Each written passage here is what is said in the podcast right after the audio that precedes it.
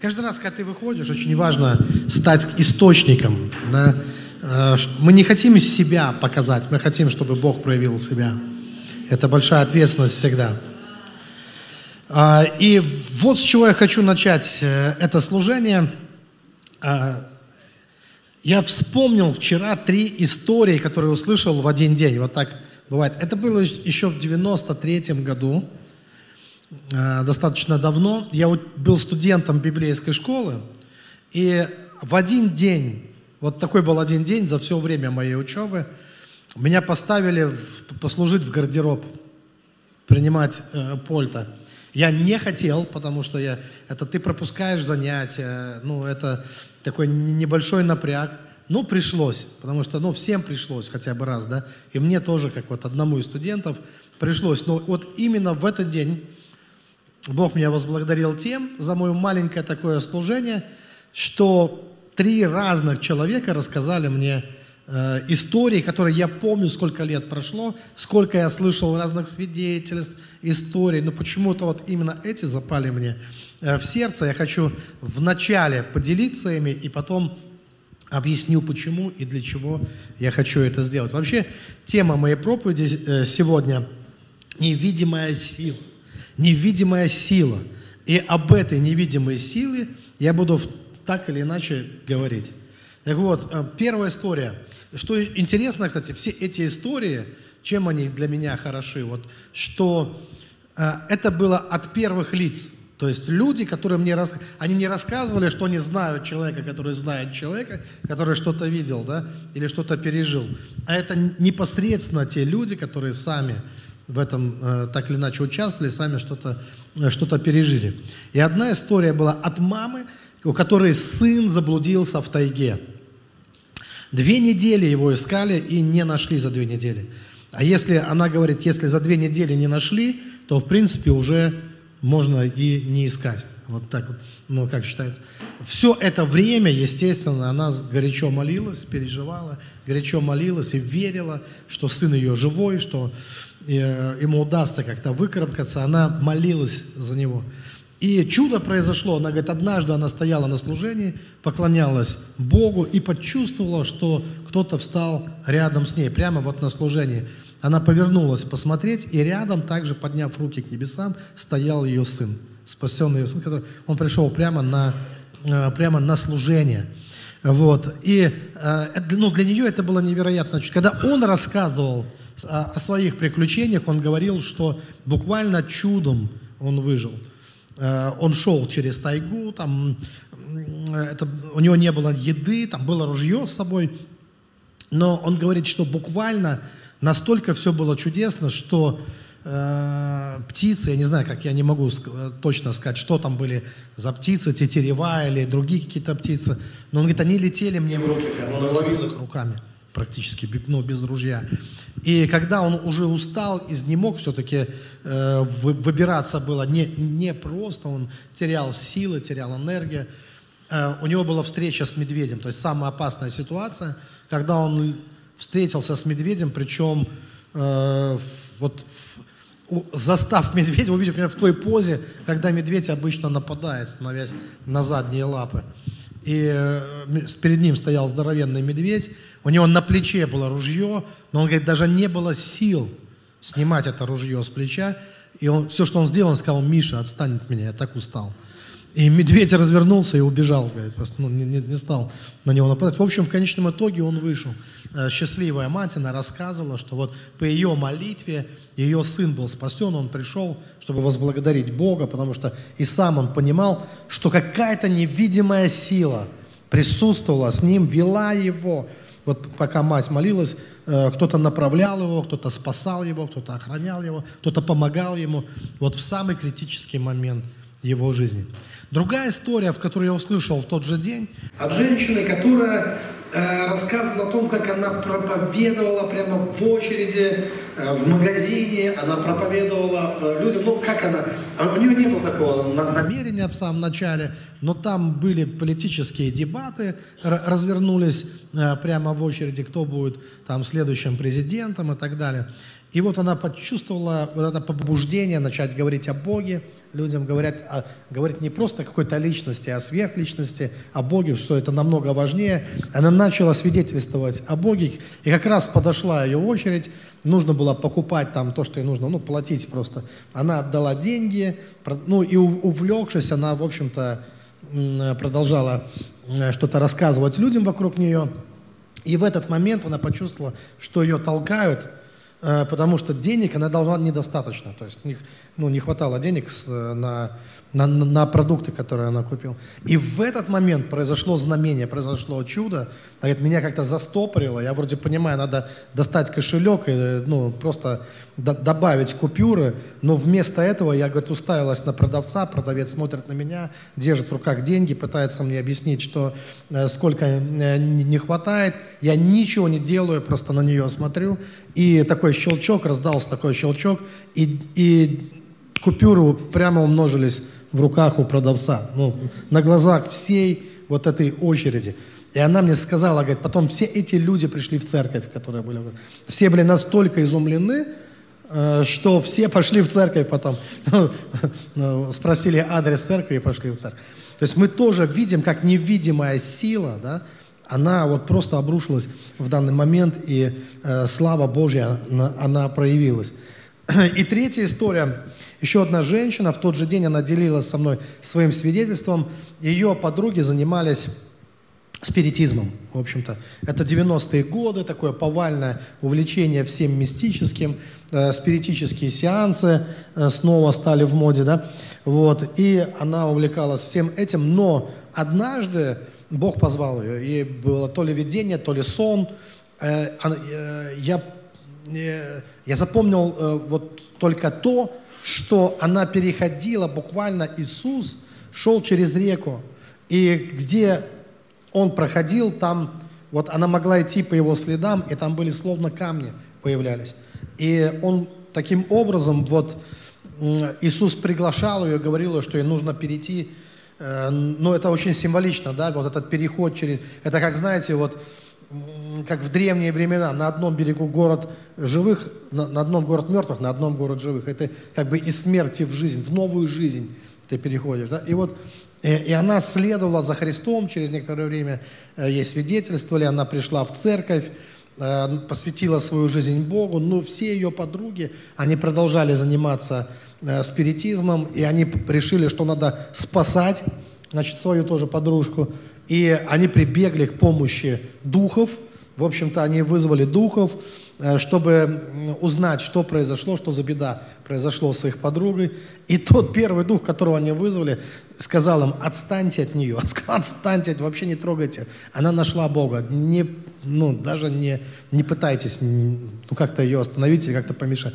И в данном случае интересно, что невидимая божественная сила проявилась не только в том, чтобы что этот конкретный человек, а, она пришла ко Христу, но даже духи склонились перед Иисусом и сказали, что не трогайте этого человека, у нее все в порядке, не, не без, что было свидетельством э, для, для ее подруг. И вот все это в один день, все эти свидетельства э, просто как сказать, э, открылись передо, то есть люди открыли передо мной вот эм, свои свидетельства. Это очень сильно меня коснулось. И сейчас я хочу воспользоваться вот этими примерами для того, чтобы сказать, что существует. Я не только хочу сказать, я хочу вам это показать сегодня, что действительно существует эта невидимая сила, сила Божья, которая направляет, которая сопровождает человека, направляет его в духовной жизни вообще. И она от чего-то к чему-то нас ведет. Я сейчас говорю о каждом человеке, о каждой душе, о каждом христианине, о каждом, кто становится на этот путь. Вот что важно понимать. Эта сила начинает вести и сопровождать нас – и я хочу, чтобы вы эту силу почувствовали, ощутили ее сегодня, и чтобы она, вы, увид, вы, вы осознали, а куда она вас ведет, она, вообще как она вас ведет и куда она вас ведет. Во-первых, эта сила ведет не только вас, она ведет вообще всех христиан уже на протяжении двух тысяч лет. И я тоже хочу кое-что об этом немножко рассказать. И та же самая сила, та же самая сила Божья, назовите ее силой Божией, назовите ее силой Святого Духа, но это божественная сила, которая, та же сила, которая миллионы людей, которая на протяжении двух тысяч лет направляет искренних, ищущих христиан. Это та же самая сила, которая ведет и направляет тебя. И когда ты это понимаешь, да, это не просто для того, чтобы вдохновить тебя, когда ты это понимаешь, я хочу, чтобы ты понимал, что у нее есть, эта сила, она ведет к определенной цели. То есть есть цель, куда ты должен прийти в конечном итоге. И вот местописание, с которого я хочу начать. Это Евангелие от Матфея, 7 глава, я буду читать 13 и 14 стих. И здесь Иисус говорит, это очень известно, я думаю, каждый христианин это должен знать, «Входите тесными вратами, потому что широки врата и пространен путь, ведущий в погибель, и многие идут им, и, э, ими, потому что тесны врата и узок путь, ведущий в жизнь, и немногие находят их». Итак, смотрите, э, в проповеди Иисуса Христа и вообще в Евангелии присутствует тема пути – так это или не так? Вы согласны с этим? Есть тема путь. То есть сам Иисус, помните, он о себе говорит, «Я есть путь, истина и жизнь». И также это очень известная тема. Иисус говорит, входите тесными вратами, и Он говорит об узком пути. Но вот что требует разъяснения. А что это такое за путь? Вот этот узкий путь. Вот кажется, это настолько старая, настолько известная тема, что вроде бы мы должны все об этом знать. Но если задуматься серьезно, то не все здесь так просто. Итак, послушайте, для нас важно получить ответ. Когда мы говорим об этой божественной, невидимой силой, смотрите, это невидимая божественная сила. Она и есть та движущая сила, которая определяет твой путь. То есть э, это тот ветер, который наполняет твои паруса. Это сила, которая и влечет тебя по этому пути. То есть она практически, этот путь, это то, куда направляет тебя Бог. Этот путь, который желанен для Бога, путь, который определен Богом для, для каждой души. И именно на этом пути Бог тебя ожидает, на этом пути Он тебя поддерживает, на этом пути Он тебя обеспечивает, на этом пути Он о тебе заботится. Этот путь – это Божий путь. Это тот путь, о котором говорит Иисус. Кто-то понимает, о чем идет речь или нет? И, и для нас вот это понимание того, вот, вот вообще ответ на вопрос, а что такое узкий путь в конечном итоге? Это, это очень важно, чтобы мы четко понимали. Итак, мы христиане, мы пришли ко Христу, мы верим в Христа, и Бог, Иисус говорит, я есть путь. И также Он говорит, что выбери себе этот путь. Есть широкий путь, который ведет в погибель, многие идут им, и они не достигают целей, по крайней мере, божественных целей. И есть узкий путь, которым следует идти. И я могу сам себя спросить, как христианин, я каким иду путем? Мой путь – это все тот же самый путь, как и все мирские люди. Я шагаю по широкому пути. Или я нашел этот узкий путь? Если я нашел этот узкий путь, то чем конкретно для меня он является? Э, в чем он узкий, почему он узкий, э, что это вообще такое за узкий путь. То есть поймите, что это не праздный вопрос, это важный вопрос для каждого христианина. Вопрос, который определяет стратегию нашей жизни. Вообще, как мы будем жить, какова стратегия нашей жизни и куда мы в конечном итоге придем. Практически от того, какой путь ты избрал, от этого зависит то, какое будет твое мировоззрение, каким будет твой менталитет, куда ты в конечном итоге придешь, что с тобой будет происходить через год, через 10 лет, э, чем закончится твоя жизнь в конечном итоге, какой будет финал. Да? Э, ты попадаешь в цель или не попадаешь в цель. То есть это важная тема. Я считаю, что это важная тема, чтобы о ней говорить. И вот что я утверждаю. Я утверждаю, что когда даже ученики, когда даже апостолы слышали, что говорит Иисус, они не могли до конца этого понять или до конца этого осознать. Я не говорю, что в этом что-то страшное или в этом есть какая-то проблема, но дело в том, что вот, вот эта тема для того, чтобы она была раскрыта до конца, потребовались тысячелетия. Вообще, как, как минимум одна тысяча лет, чтобы люди начали осознавать, а что это такое вообще за путь? Что это за узкий путь? Кстати, тот же самый вопрос, когда мы говорим, что такое путь, что такое э, узкий путь, о котором говорит Господь. Это, кстати, тот же самый вопрос, я его перефразирую, его можно по-разному задавать. Можно было бы спросить, в чем сущность или что такое христианская мистика? Кажется, ну какая связь?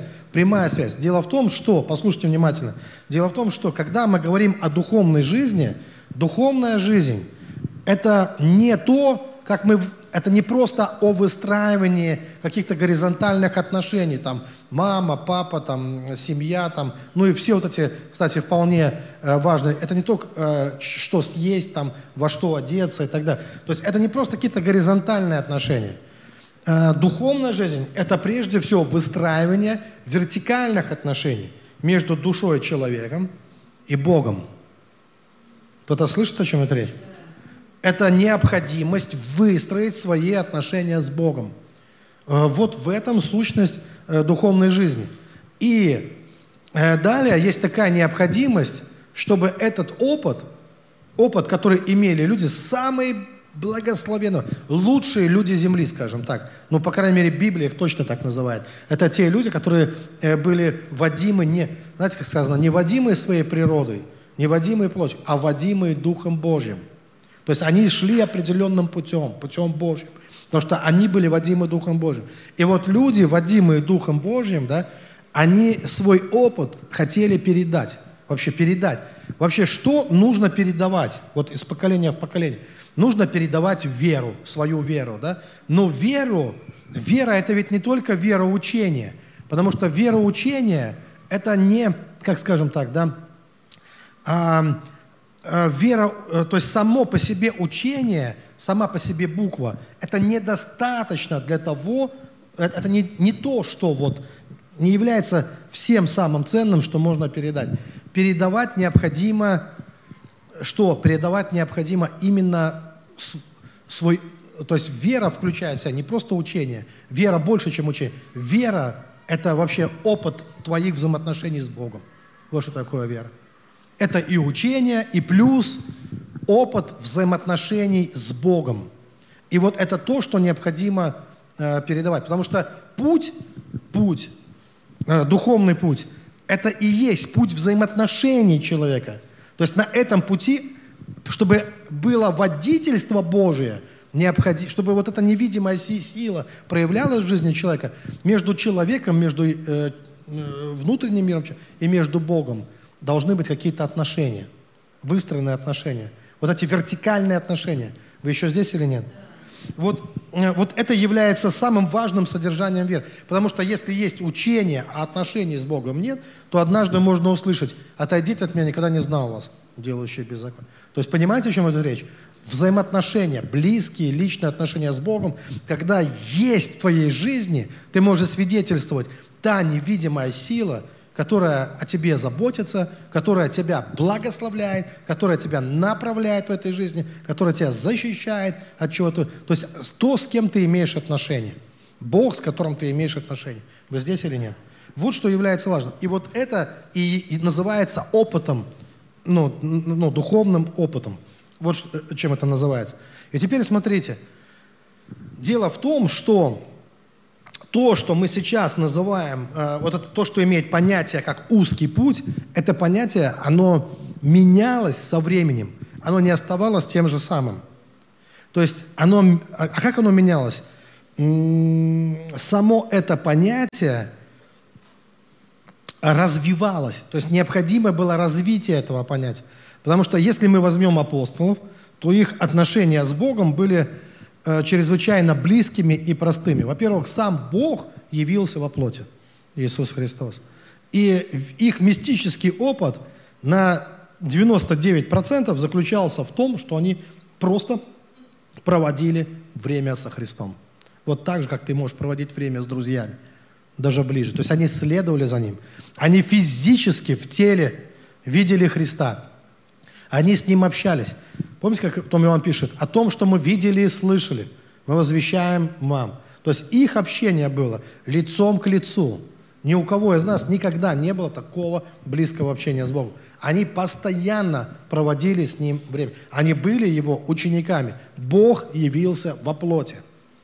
И их отношения с ним, они были вот такими, прямо вот, э, ну, дру, как это, как, как учеников, потом как друзей, вот, как соратников. Они проводили с ним время, время со Христом. Они всему от него учились. Но вскоре это, то есть для них узкий путь, для учеников узкий путь, заключался в том, чтобы, что они оставили свои, там Петр оставил свои сети, э, Матфей, э, мытарь, оставил э, там свой бизнес налоговый там или что-нибудь. То есть они последовали за Христом. Так или нет? Это был, для них это узкий путь. Они просто, но они физически следовали за Ним.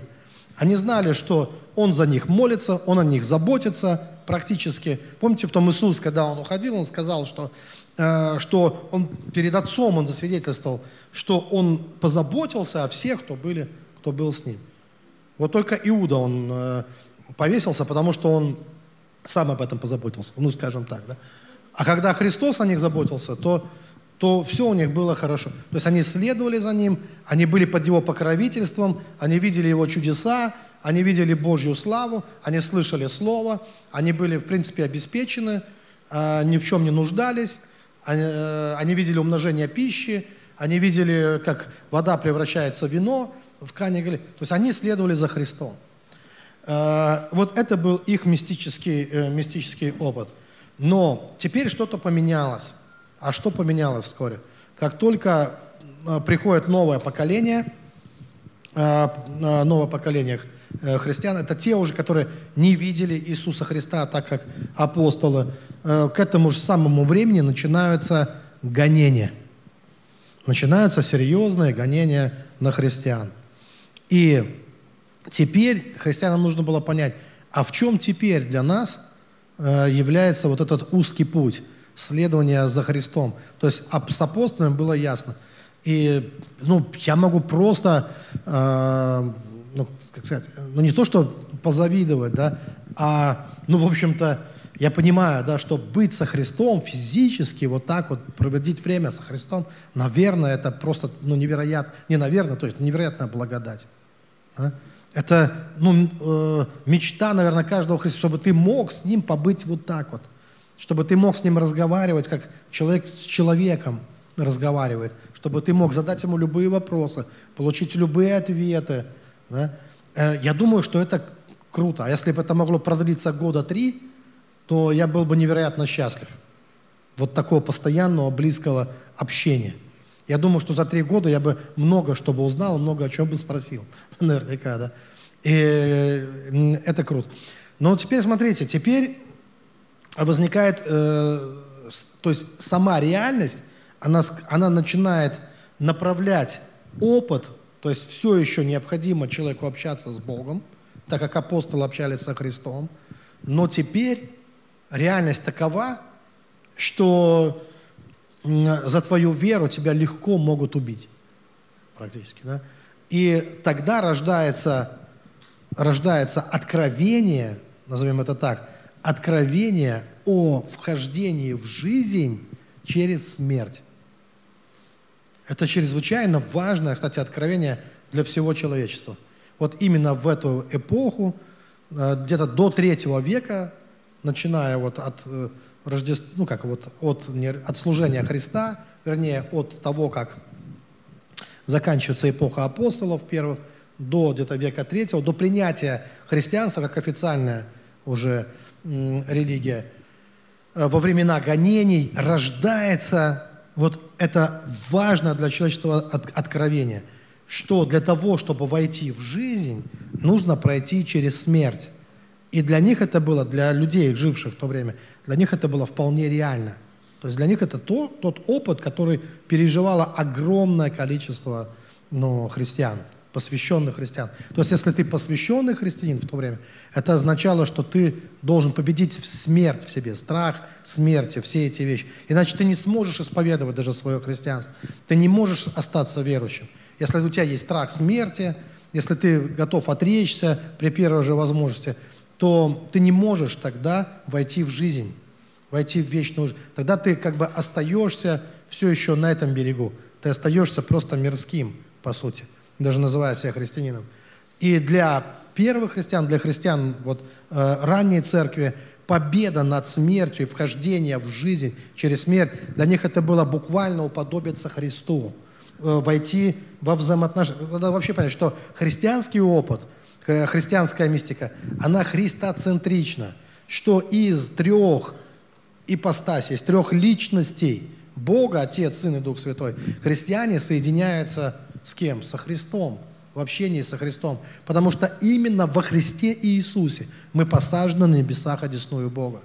Поэтому для того, чтобы иметь э, единение с Богом, общение с Богом, для нас важно иметь э, отношения со Христом. Поэтому мы, когда молимся и просим о чем-то Бога, мы просим во имя Господа Иисуса Христа. Вот что важно. И, и вот смотрите, что происходит теперь. То есть э, вот они переживают это откровение. Сейчас это осталось. Вот я вам хочу сказать, что сейчас это тоже все есть. И вот это удивительно. Э, я, я хочу, чтобы это потом постепенно как-то ну, связалось в вашей душе. Смотрите, дело в том, что человек, каждый человек, каждый из вас, вот вы лично, каждый человек, вы в своем развитии, даже вот вашем развитии от плода, там, или как эмбриона, от плода вообще до взрослого человека – вы проходите определенные этапы.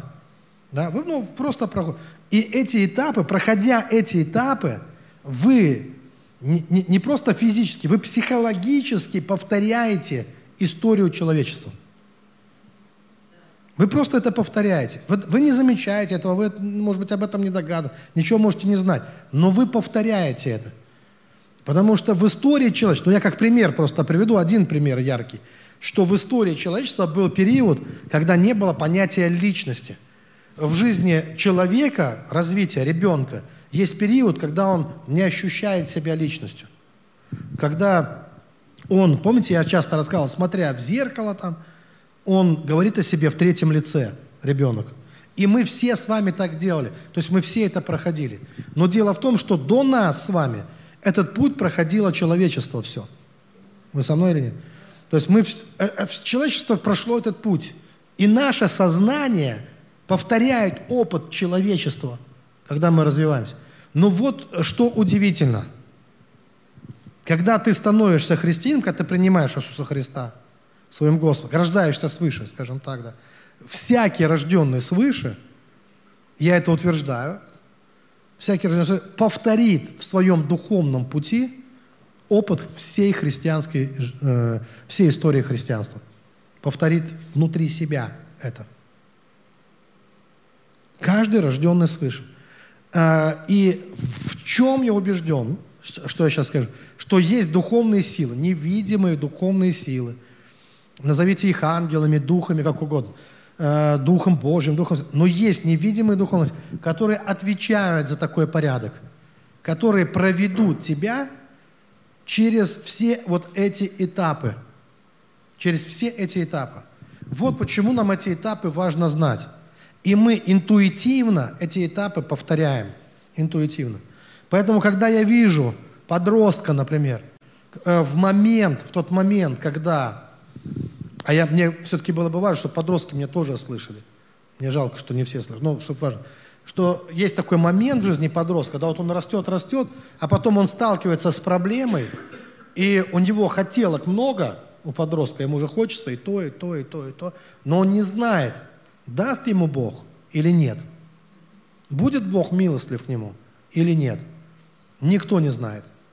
Не мама с папой. Мама с папой могут успокаивать, сказать, что все, все у тебя будет хорошо, муж у тебя будет такой, косая сажен в плечах, усатый, красивый такой. Ну, я образно так говоря, да?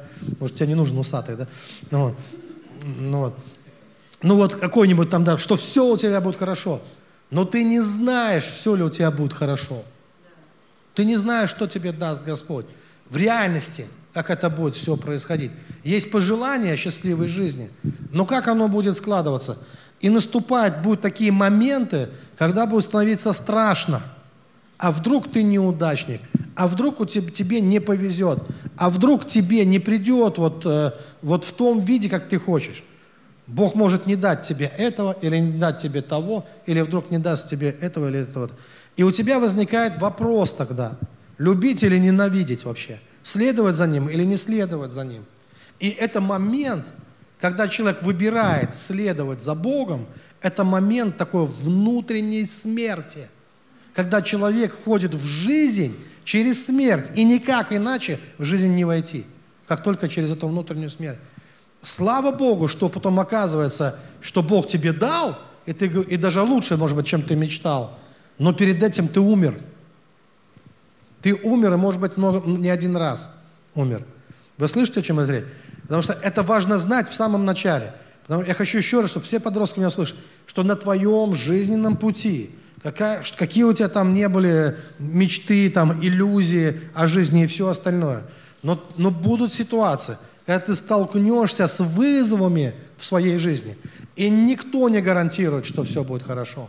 И ты в этот момент ты почувствуешь, что, возможно, э, что-то в этой жизни ты недополучишь так, как хотел.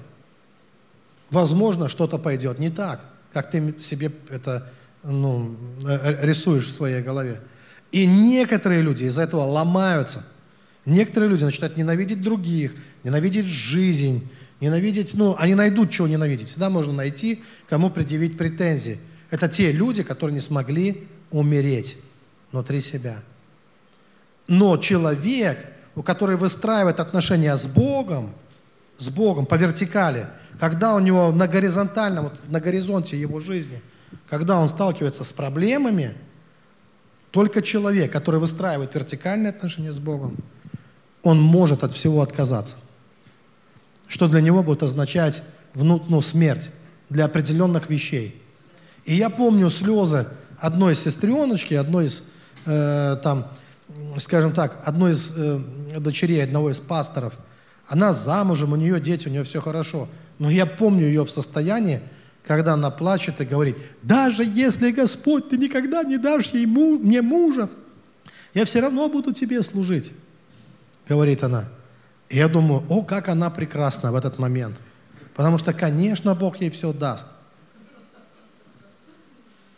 Но она-то не знает в этот момент – и вот это посвящение ее, вот эта готовность служить Богу, даже если Бог не даст, вот это ее личная смерть, которая ведет ее к жизни. Потому что она ставит приоритеты в своей жизни. Потому что в этот момент чем-то жертвуя внутри себя, она попадает в руки Божьи, в руку Божью.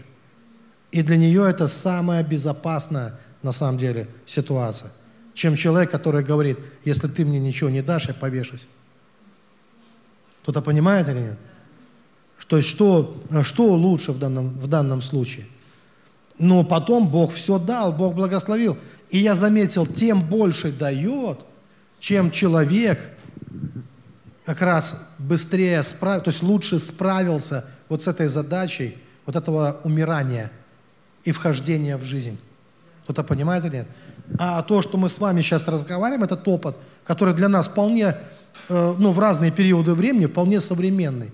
Это все разворачивалось где-то до третьего века, вот, в то, вот, вот то, когда люди реально готовы были умереть и умирали. Кто-то понимает? И этот опыт был пройден, и Бог это все видел, и ангелы стояли, и не просто стояли, а ну, ангелы Э, там тоже принимали участие, э, поддерживали, подкрепляли, являлись людям в этот момент. Э, являлись во снах, в видениях, посещали их в тюрьмах и так далее. В то время, когда люди действительно, христиане, проходили через смерть. Через огонь, через смерть и посвящали себя Богу. Вот тогда появился этот новый для христиан мистический опыт. И тогда это называлось для них идти узким путем – в тот момент времени. Но на этом не закончилось все. На этом не остановилось. И только казалось, что вот он узкий путь. Мы поняли, что это такое. Наступает другая эпоха. Христианство становится государственным культом. Никто тебя не трогает. Скорее наоборот, все привилегии получают именно христиане в э, византийской э, процветающей ну, империи, ну, более-менее процветающей.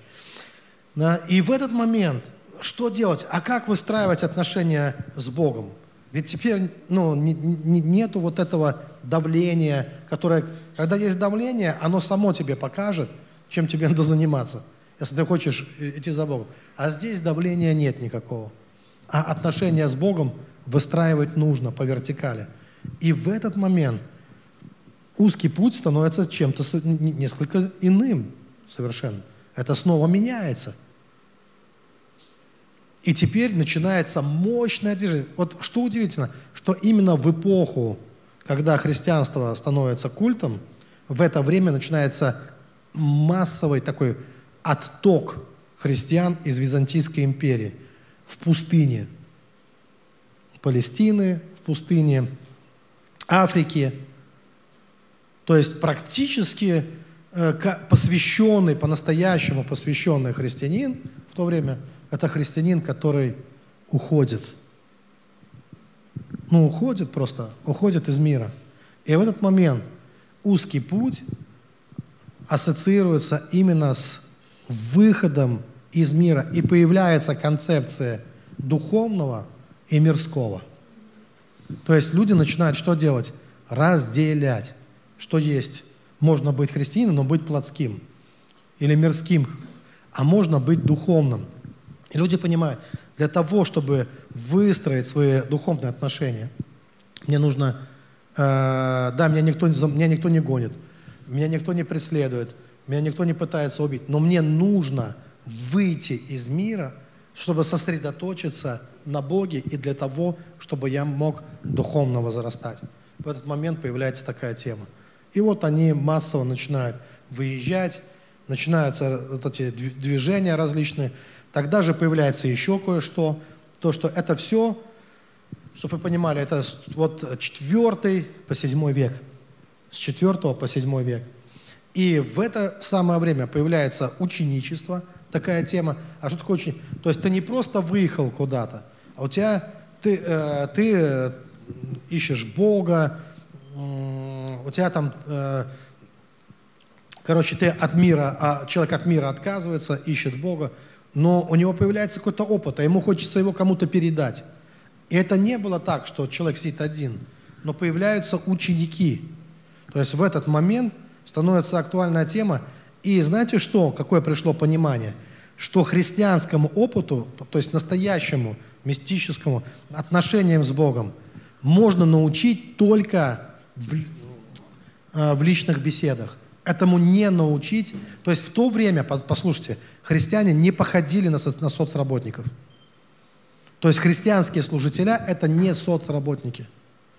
Христианский служитель – это человек, который общается с Богом, имеет глубокий опыт личных взаимоотношений с Богом, и он этот опыт передает, причем он может передать его только в личных беседах.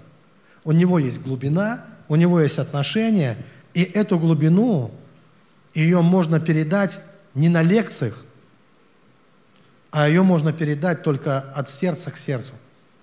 Вот это то, что начинается в то время. Вот это подвижничество, пустынники, там их по-разному, сейчас не важно, да?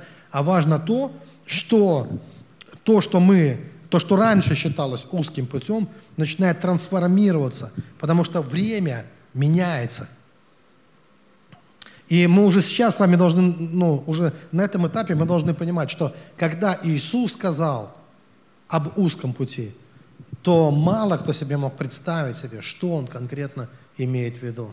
И только Бог знал, что это будет развиваться и меняться на протяжении всей истории христианства.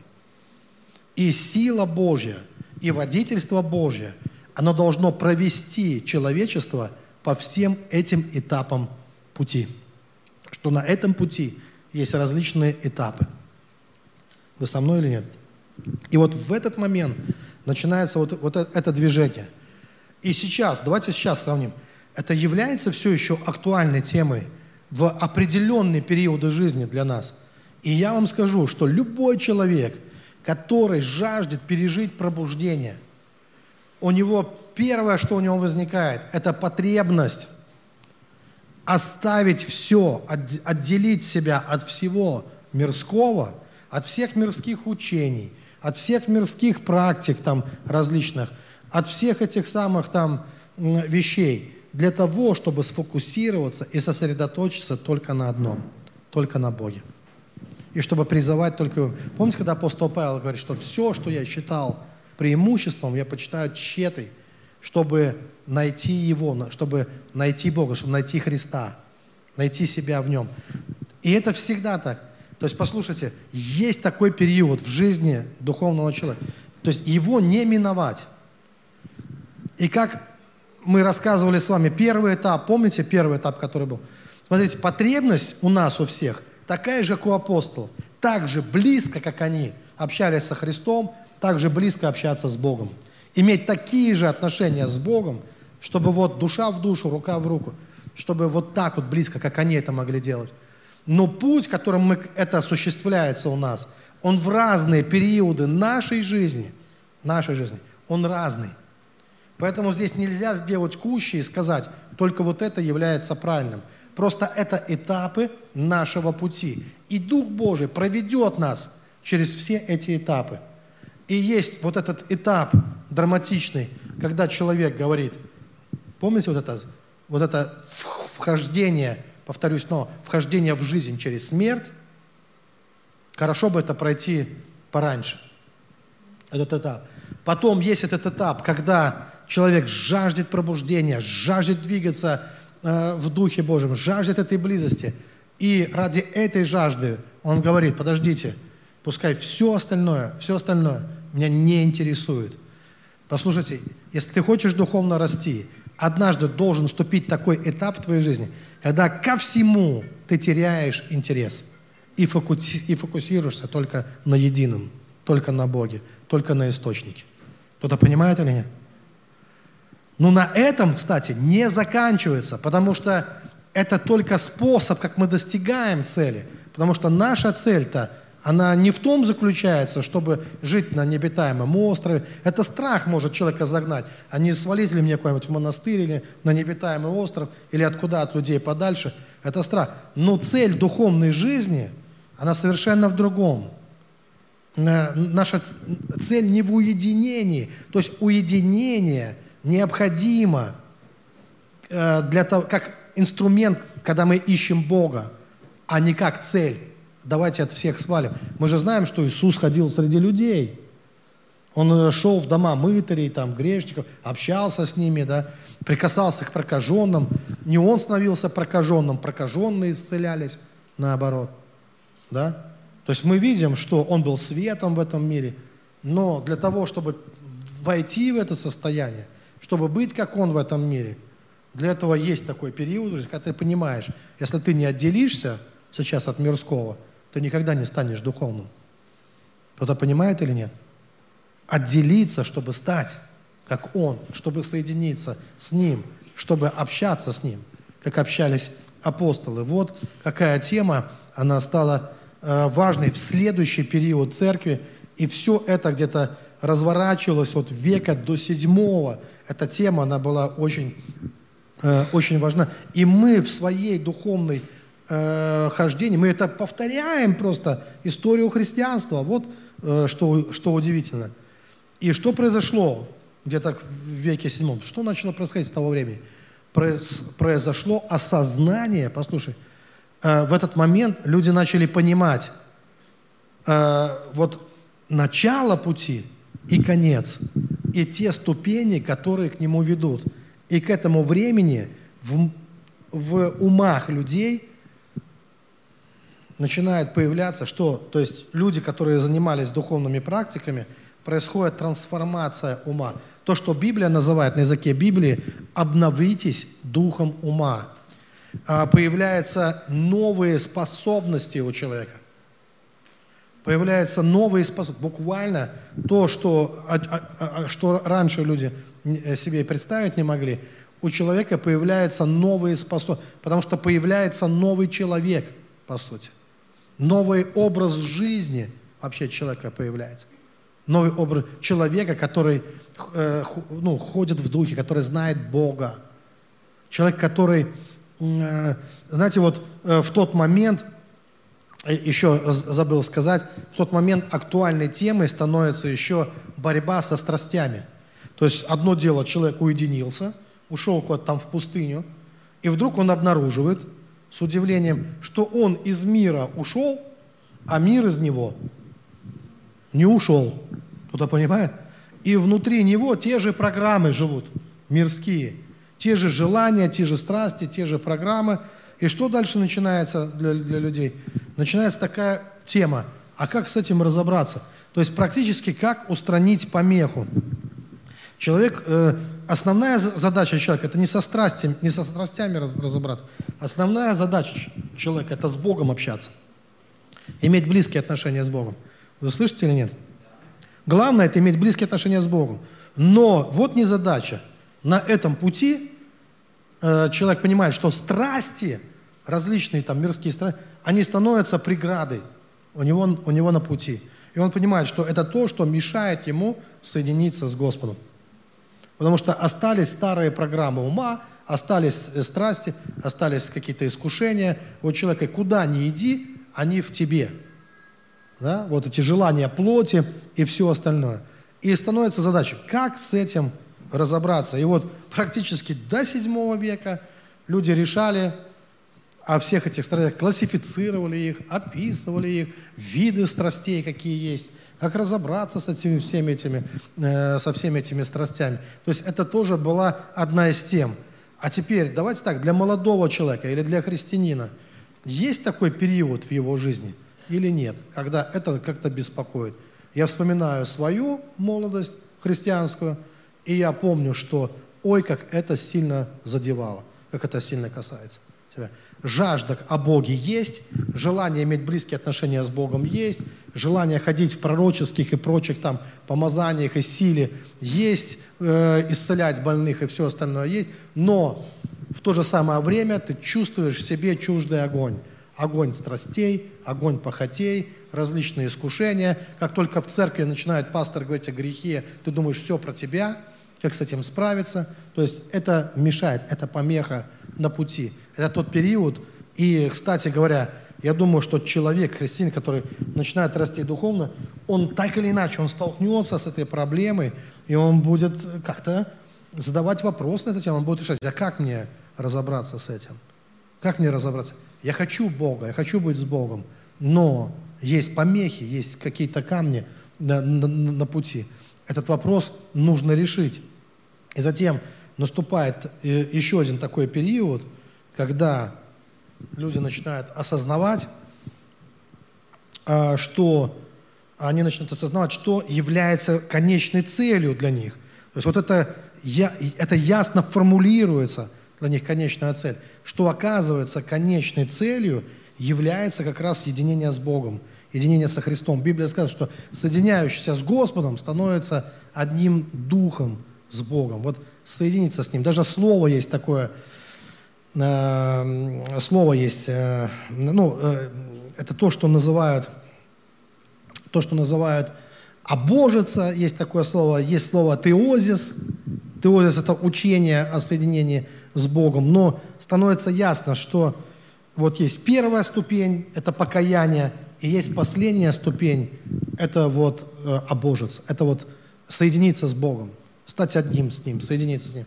Вот и от покаяния до вот этого соединения там есть множество разных ступеней, которые надо подниматься, закрепляться на каждой ступени, дальше подниматься. И знаете, что интересно? Что весь этот маршрут, ведь это не какие-то твои перемещения в пространстве, что ты куда-то переместился, а это изменения внутри тебя. Это то, что ты внутри себя шаг, ну, понемножку начинаешь меняться и становиться ну, скажем так, иным человеком, с иным мышлением, с иным восприятием вообще э, жизни. У тебя включаются те ощущения, о которых ты не подозревал, что они у тебя есть. Кто-то переживал когда-нибудь священный трепет перед Богом или благоговение перед Богом. До определенного момента в своей жизни я вообще не знал, что такие ощущения существуют. Но когда я это переживал в Божьем присутствии – настоящее благоговение, трепет такой перед Богом. Для меня это было открытие.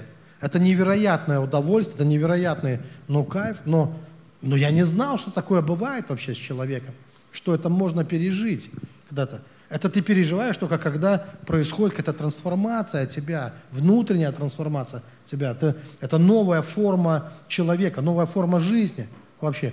Когда ты переживаешь, э, кайф не от того, что там борща поел, ну не знаю, ну я не знаю, сутрирую от чего-то там, от, э, от цветочков и там или от чего-то там, от какого-то земного внимания, да, а это невероятные переживания, когда ты это прикосновение к тебе невидимых сил, которые глазом невозможно увидеть, да? Это невидимые силы.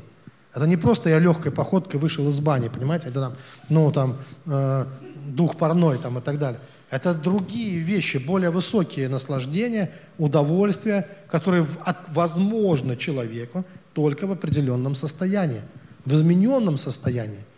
Состояние, которое меняется только через отношения с Богом. Только через эти личные отношения. Там открываются совершенно другие горизонты жизни. Вообще, совершенно другие, которых ты не подозревал, что это вообще э, ну, возможно в жизни человека. Другие перспективы, другие совершенно вещи открываются. Вот. И вот что происходит. И знаете что?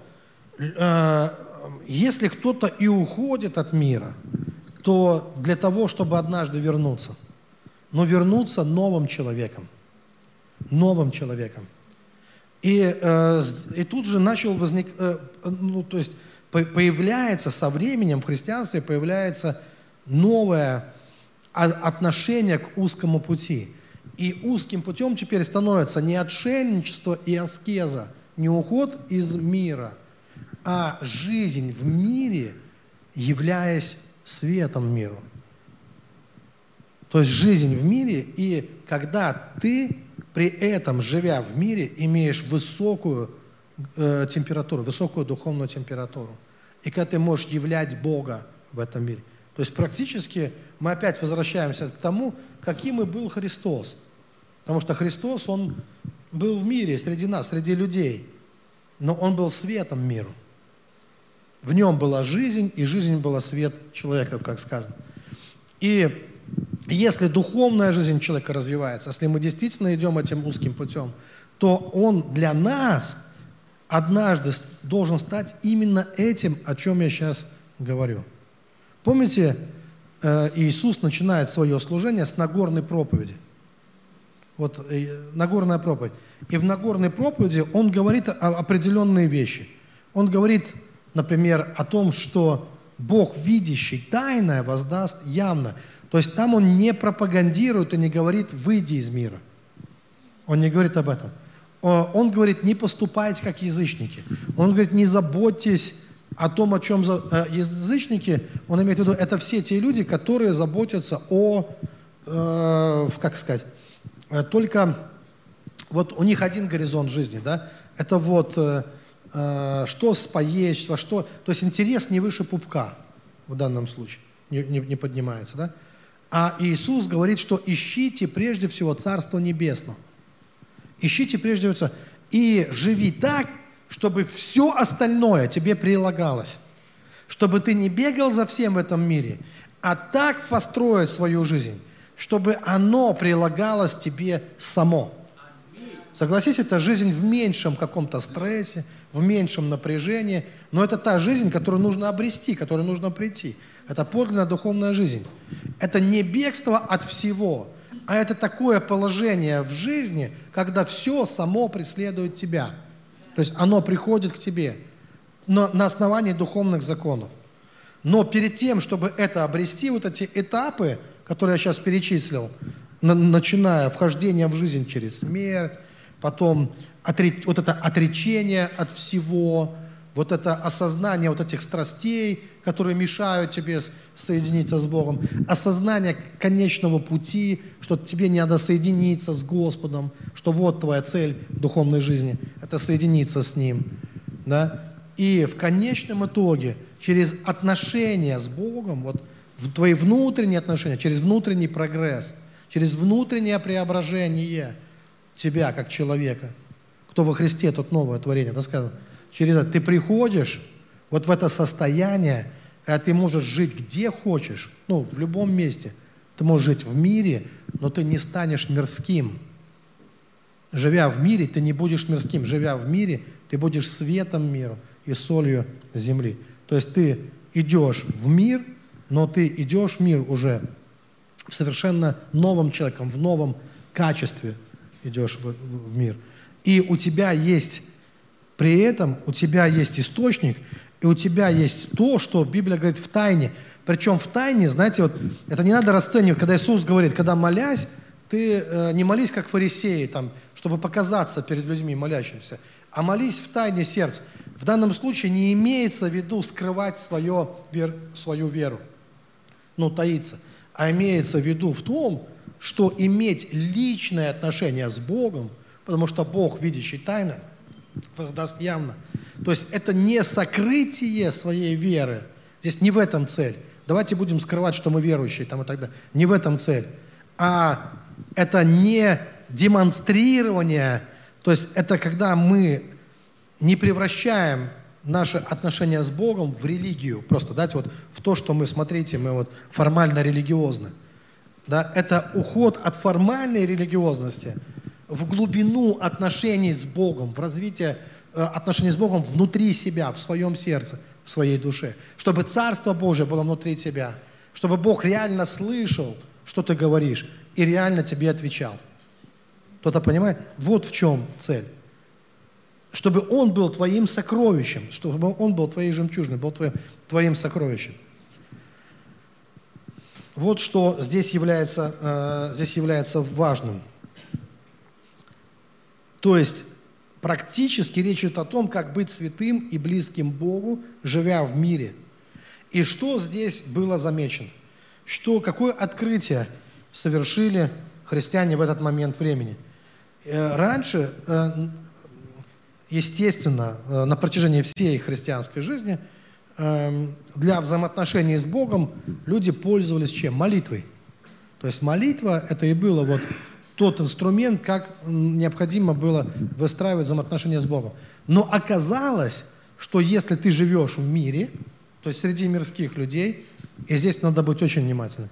Послушайте, э, молитвы, послушайте, одной молитвы недостаточно. Я знаю, что об этом учат в церквях, что надо много-много-много молиться, а я тебе точно говорю, что, э, что он просто только молиться, если человек думает, что я буду жить в мире, я буду молиться, и у меня все будет халилуя, недостаточно молитвы одной, живя в мире. То есть вот эта твоя молитва, это как слону дробина будет, да? Э, причем сколько не молись, что интересно. Почему недостаточно? Что разве Бог не слышит молитву, не отвечает? Слышит и отвечает, но для полноценной, счастливой, духовной жизни этого недостаточно. Это превратит твою жизнь в драму. То есть ты практически всегда будешь в соплях, в слезах, в молитве постоянно что-то случилось, ты прибегаешь к Богу, у меня проблема, у меня то, значит, меня не понимают, или наоборот, там что-то там, ну, понимаете, да, вот, ну, то есть здесь будет э, то же самое. Также было замечено, еще на, на шаг назад, я сейчас скажу, что достаточно, еще на шаг отступлю, э, потому что я начал говорить и не, и, не, и не завершил важную мысль, когда я начал говорить о момент борьбы со страстями. Что люди открыли для себя, когда начали бороться со страстями? Вот эта активная борьба до 7 века просто, ну вот, а только об этом почти и писали, да? Как победить свои страсти? Определить и победить их. Заметили, что можно победить свои страсти. Можно, ну, как бы поняли, можно взять и победить какую-то свою страсть. Но при этом заметили, что человек побеждает ту страсть, которую выбрал, не замечая то, что развил другую, прокачал другую заодно страсть. Да, то, что вот э, об, ну, такое обольщение происходит – с одной страстью человек сражается, потому что он решил, что она его враг, другую страсть он в себе не заметил, да, и ее, например, э, прокачал заодно там, да, э, тоже. Поэтому здесь надо понимать, что это такая вещь, вот эта борьба с, э, ну, э, со страстями, что здесь очень легко тоже, зап, ну, как бы не то, что запутаться, а надо понимать, что если это становится целью жизни, то ты точно проиграешь. То есть ты точно с чем-то справишься, если серьезно займешься, но точно что-то еще разовьешь в себе, какие-то другие. Это называют прелестью, есть такое, да? Да, то есть, ну, например, будешь очень гордиться э, своими достижениями, э, в том, что победил там э, какую-то одну. То есть перерастет в самолюбование. Да, какая-то победа, она легко может перерастать э, в самолюбование, э, вполне оправданное, э, клевое такое, да, вот. И что с ним бороться? как бы, да, оно же тебе вроде не болит ничего, когда ты сам собой любуешь. Э, вот. И, короче говоря, получается так, что целью нашей все-таки является это общение с Богом. Цель христианства э, э, – это соединение со Христом и общение с Богом. Вот, вот в чем цель. Да? А, а, а страсти, они, мы постольку, поскольку с ними разбираемся, что они могут стать преградой на этом пути. Да? Но спасаемся мы не победами своими личными, не самоправедностью, а спасаемся мы по благодати Божией, благодаря святой Божьей крови, которая была пролита на кресте. Амен? Это важно понимать. И дальше надо понять, что когда ты уже э, э, вот э, когда чтобы человеку вернуться в мир. Да? Мы, мы, я понимаю, что сейчас можно уйти из мира, никуда не уезжая, не уходя. Закрыться в, в квартире, почти ни с кем не общаться, не общаться ни на какие темы, кроме как о Боге, например. Да? Можно как бы себе создать такие условия при желании. Человек, ну, посвященный, вполне может, что он ну, просто оградится от всего и, и будет в одной теме, ну, как бы пребывать, да, э, э, только. И это, более того, хочу сказать, я это не критикую, никакого, у меня здесь нету. Для меня это был важный этап в моей жизни, например, тот, то, что предшествовало пробуждению, уединение. Для того, чтобы пережить пробуждение, мне необходимо было практиковать уединение в своей жизни. Просто уезжать в деревню, молиться, искать Бога и не думать, не говорить ни о чем, кроме как э, только задавать Богу те вопросы, которые у меня были на душе, у меня были на сердце. Кто-то понимает, это был важный период. Но я вернулся. То есть я не остался там на, на, на, на, на, всю жизнь. Вот. И я вернулся, э, имея что сказать, скажем так. Имея что сказать. То есть это может быть важный период, но когда я вернулся, с чем мы стал? С тем, с чем мы сталкивались другие христиане. Как, живя в мире, продолжать оставаться светом и иметь такие же отношения с Богом, которые ты мог достигнуть, находясь в уединении. Благодаря чему? И здесь стала важна такая тема. Это тема внимания. И вот тогда начали говорить о внимании. Где-то вот с 7 века. Э, то, что называют там умной молитвой, там называют, то, что, то есть, что такое внимание? Внимание – это выработка в себе такой программы ума, когда ты а, не просто молишься, то есть ты не только молишься, а когда ты внимателен к своей духовной жизни становишься. То есть внимание – это то, что позволяет тебе сфокусироваться, сфокусироваться, удерживать свое внимание. Практически благодаря вниманию человек может поддерживать Э, высокую температуру, высокую духовную температуру, которая создает феномен, который, знаете, как он описывался в древности? Э, это как огненная колесница Илии, Илии, которая унесла его на небо. То есть практически это создает э, такое... В чем здесь цель, внимание, сейчас вам объясню. Это создает молитвенное состояние то есть позволяет тебе поддерживать молитвенное состояние на протяжении всей твоей жизни. Или то, что мы называем пребывать в духе постоянно. Или то, что мы называем постоянное ощущение Божьего присутствия. От чего это зависит? Только от одного на самом деле, от внимания. От твоего внимания. На чем ты концентрируешь свое внимание?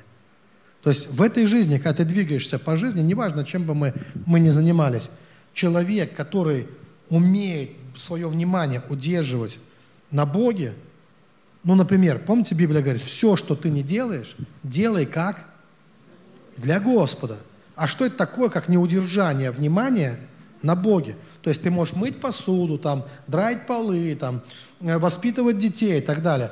Но твое внимание То есть у тебя всегда и везде Господь. То есть ты заботишься о, о своем ребенке, потому что Господь в нем и в тебе. Потому что это то, что это та сила, невидимая сила, ну, на которой ты сфокусирован постоянно. Это Господь. Точно так же. Поэтому здесь вот, вот это внимание, оно так устроено, что не так, что мы, знаете, приоритеты ставим, что, например, сначала Бог, потом, например, семья, потом родители, потом друзья, там, потом что-то еще. У нас нету вот этой иерархии потом. У нас есть Бог, Бог во мне, Бог в тебе, Бог в семье, Бог э, э, в моих друзьях, Бог в этом, ну, который заботится о судьбе этого мира, да, Бог везде. То есть везде я вижу тебя, и мое внимание, оно везде отыскивает Его, оно отыскивает Бога. И как только я а, разрабатываю, то есть человек, что заметили, что когда человек разрабатывает таким образом свое внимание, то это создает вот такие огненные вихри наподобие колесницы Илии.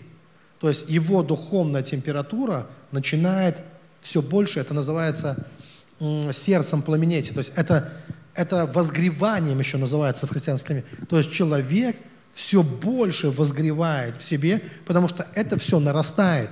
Потому что сначала мы, нам трудно удерживать внимание, оно постоянно ускользает, нас все время что-то отвлекает в этом мире. Да? Мы сосредотачиваемся на Боге. Обычно как бывает? Какая-нибудь славная конференция, проповедник кричит «фаер», огонь на всех. Э, вот этот эмоциональный огонь, который можно разжечь на, на славной конференции, он потом же быстро угасает. Да? Три, два, там, ну сколько-то дней прошло, человек опять ну, возвращается в свое привычное состояние. Почему? Потому что мирские заботы, различные рутина жизни, у него все это постепенно его охолодит. А почему охладит? Потому что нет способности удерживать свое внимание постоянно на, на Боге. Внимание. Потому что человек невнимателен к этим вещам. Но стоит человеку, это замечено было еще в древние времена, по сути дела, что стоит человеку вот этот эффект, который называют фаворским светом, вот это все, вот этот внутренний свет, который исходит от человека, вот эта мудрость неземная, вот эти многие э, привилегии духовные, которые человек обретает, он обретает благодаря одному качеству. Он к своей молитве прибавил внимание. Молитва плюс внимание рождают, рождают постоянную, непрерывную духовную жизнь. Научиться быть внимательным. То есть это мы как бы создаем место для Бога в своей жизни, и мы постоянно удерживаем свое внимание на этом. На этом. Вот в, э, в чем здесь принцип. Мы удерживаем свое внимание на Боге. Мы все делаем с Ним. Мы все делаем во имя Его. Везде и во всем мы ощущаем Его, Его Царство, Его законы, Его мудрость. Мы знаем, что любящим Бога, э, призванным по Его зволению, что происходит? Все содействует ко благу. Мы видим, что... И что получается? Мы начинаем буквально ощущать ту, невид... ту силу, которая была для нас невидима. Та сила, которая вывела человека из, из тайги та сила, которая умножила деньги в руках женщины, та сила, которая перевела через реку женщину, да, увела ее от какого-то там э, домашнего оккультизма там, э, в жизнь с Богом, в Царство э, Иисуса Христа. То есть мы начинаем понимать, что когда мы удерживаем свое внимание на Боге, эта сила становится, она, значит, становится ощутимой, проявленной. У нас рождаются новые чувства, новые ощущения, которых мы не знали раньше.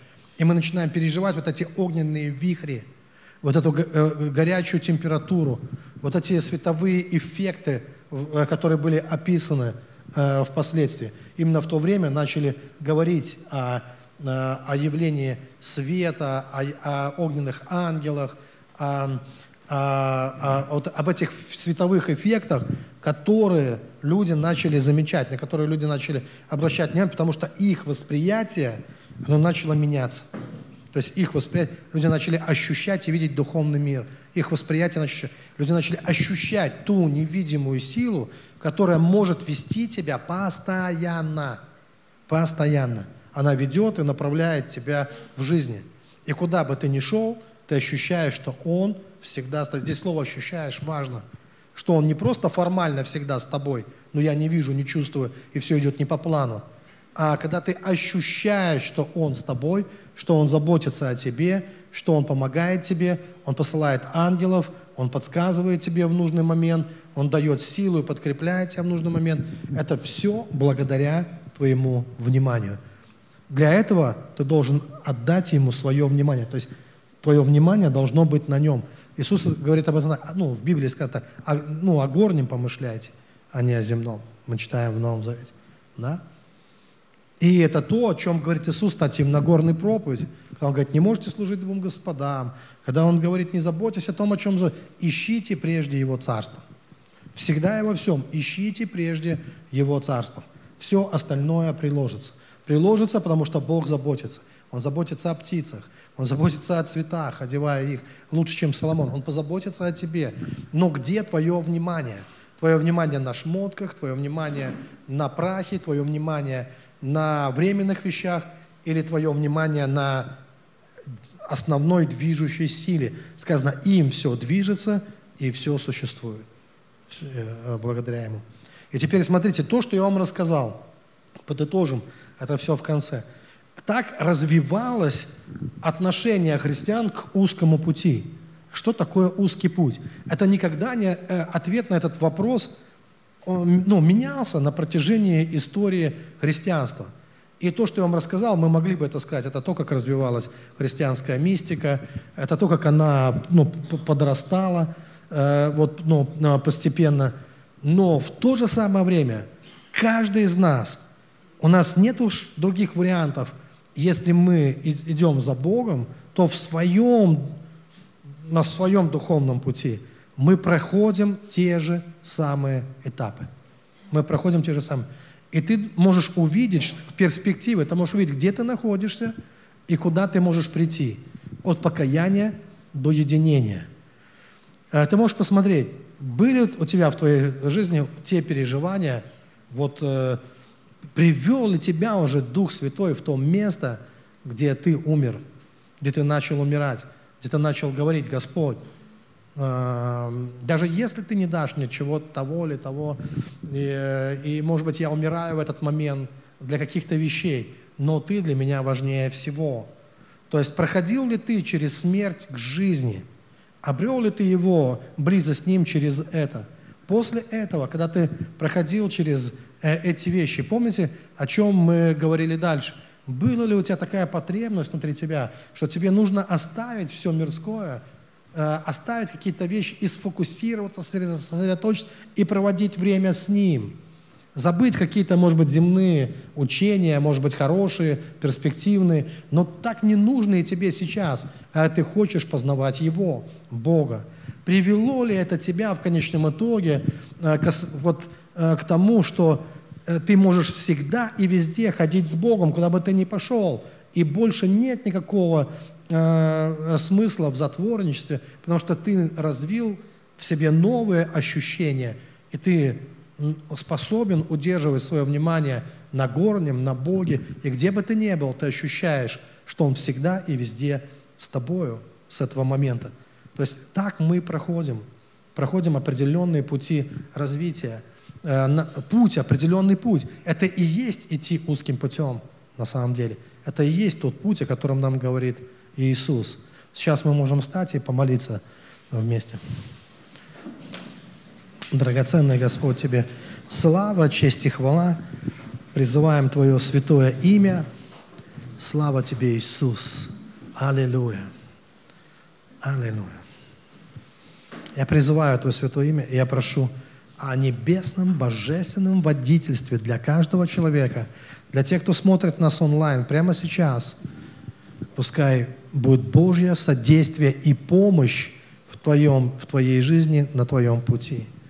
И если ты имеешь духовную жажду, и если ты что-то понял внутри себя, что тебе так важно не терять источник, так важно э, есть и пить из руки Божией, и ходить в истине, жить в правде, жить в истине, быть свободным от иллюзий, чтобы сам Господь был Твоим учителем, учителем жизни, Твоим добрым наставником, Твоим ангелом-хранителем, чтобы сам Господь сопровождал Тебя в жизни. Тогда доверь свою жизнь прямо сейчас Ему. Призови Его в свою жизнь и скажи, Господь, я доверяю э, свой путь и свою жизнь Тебе. Я прошу, чтобы Ты э, продолжал направлять меня, чтобы Твоя рука была на мне, чтобы Ты подкреплял меня, Господь, чтобы Ты учил и наставлял меня каждый день, каждый день. Оттачивай, помоги мне отточить, Господь, мое внимание. Помоги мне, Господь, не терять Тебя, никогда не терять Тебя из виду, но всегда, всегда быть с Тобой. Я молюсь во имя Господа Иисуса Христа. Аминь. Аминь. Давайте Богу дадим славу. Что...